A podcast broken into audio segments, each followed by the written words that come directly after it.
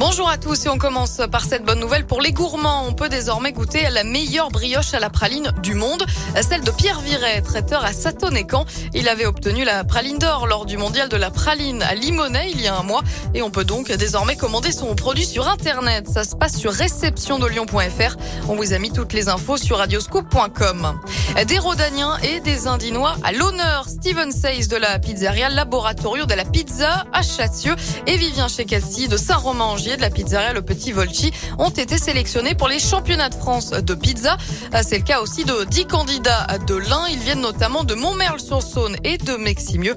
Ce sera les 13 et 14 mars prochains à Paris. Ils ont été retenus parmi 400 personnes et seront finalement 130 à mettre la main à la pâte avec 6 épreuves au programme. Pizza classique, pizza à doué, pizza la plus large, rapidité, pizza dessert ou encore pizza acrobatique. Une bonne nouvelle près de chez nous, toujours un Isérois fait partie des arbitres retenus pour les JO 2024 de Paris. Le Viennois Fabrice Colado officiera sur les compétitions de volet. Il sera convoqué avec 15 de ses collègues venus du monde entier du 24 juillet au 12 août.